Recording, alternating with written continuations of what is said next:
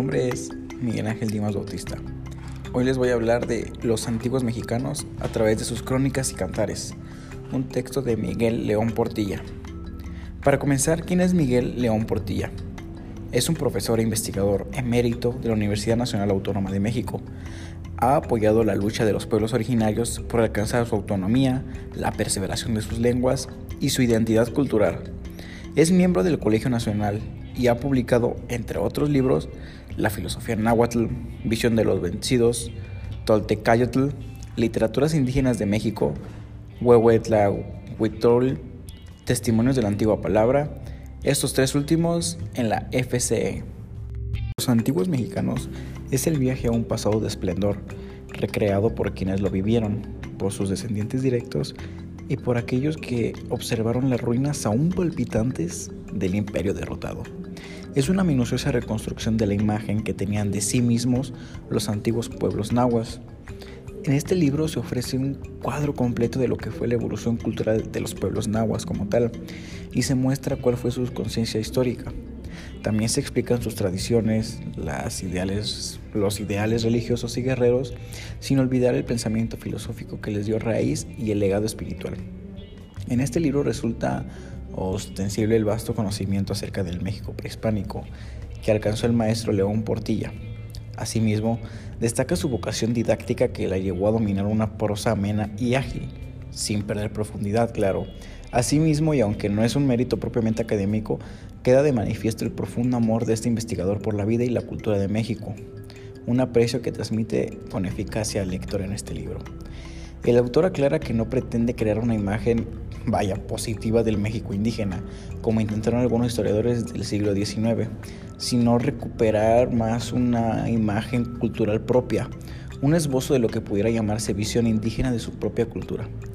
Esto incluye varios rasgos elementales como la conciencia indígena de su evolución cultural, el modo como concibieron la tradición y la historia, la actitud de los aztecas, creadores de un misticismo guerrero, en contraste con otros pueblos nahuas que intentaron seguir las antiguas doctrinas toltecas. León Portilla es muy categórico, pues dice que la historia antigua del México Central abarca alrededor de 10.000 años, de manera que ante los 300 años de la vida colonial y los 200 de la nación independiente, resulta apropiado llamar a los milenios prehispánicos subsuelo y raíz del México actual. El pensamiento indígena era que el mundo ya había existido, no una, sino varias veces que la primera ya fue hace mucho tiempo y que en conjunto habían existido ya cuatro soles y cuatro tierras. Ellos lo llamaban soles y esto nos lo hacen saber con el poema Los cinco soles o bien de la piedra del sol, que dice lo siguiente. Entonces fue cuando iluminó, cuando amaneció, el sol de movimiento que ahora existe. Movimiento es su signo. Es este el quinto sol que se cimentó en el que habrá movimientos de tierra, en el que habrá hambres. Este sol, su nombre, movimiento. Este es nuestro sol, en el que vivimos ahora y aquí está su señal, como cayó en el fuego el sol, en el fogón divino, allá en Teotihuacán. Igualmente fue ese sol de nuestro príncipe en Tula, o sea, de Quetzalcoatl. Esto es muy importante ya que fue Quetzalcoatl símbolo de la sabiduría del México antiguo, quien aceptó el encargo de restaurar a los seres humanos, así como proporcionarles después un alimento. Quetzalcoatl aparece en las antiguas leyendas realizando un viaje al Mictlán, o bien la región de los muertos, en busca de los huesos preciosos que servirán para la formación de los hombres. Y ya para finalizar, cabe aclarar que el maestro León Portilla se detiene en matices relevantes y destaca que no todos los pueblos nahuas profesaban las mismas ideas de los aztecas, aunque estos llegaran a dominar un extenso imperio.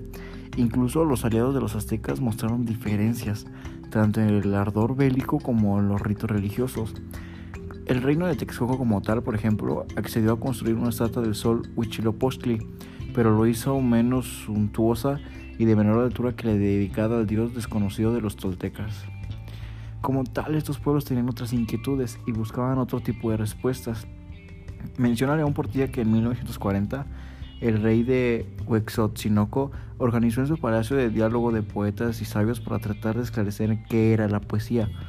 Ahí quedó claro el contraste entre la Ciudad de México, Tenochtitlán, la Casa de los Escudos y las Flechas, con Huexinoco, la Casa de la Música, de los libros, de pinturas y de las mariposas.